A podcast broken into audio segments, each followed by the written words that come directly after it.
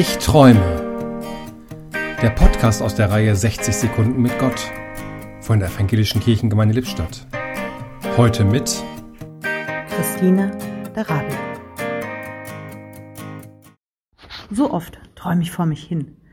Da wird eine große Spannweite abgedeckt von unrealistischen Tagträumen, von denen ich durchaus weiß, dass sie nicht umsetzbar sind und von denen ich es meistens auch gar nicht möchte. Aber es ist eine schöne Möglichkeit, um sich hin und wieder aus einer Situation herauszuträumen. Einige Besucherinnen und Besucher im Shalom kennen einen meiner Lieblingssprüche, wenn es mal nicht ganz so rund läuft. Dann werd ich halt Alpaka-Hirte in Peru. Das ist durchaus kein konkreter Plan, sondern manchmal eine nette Idee. Aber einige Träume motivieren mich und ich strebe durchaus ihre Umsetzung an. Das sind dann eher Herausforderungen, die an meinem Einsatz hängen und nicht an äußeren Gegebenheiten. Auch in der Bibel gibt es bei Salomo einen Traum in 1. Könige 3. Der junge König wünscht sich keine großen Dinge, Reichtum und ewiges Leben, sondern ein gehorsames Herz.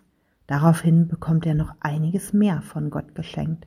Ist es nicht auch heute so? Wenn ein Traum in einen Plan umgewandelt wird und ich emsig danach strebe, dann bekomme ich manchmal noch so viel mehr. Im Podcast sprach heute Christine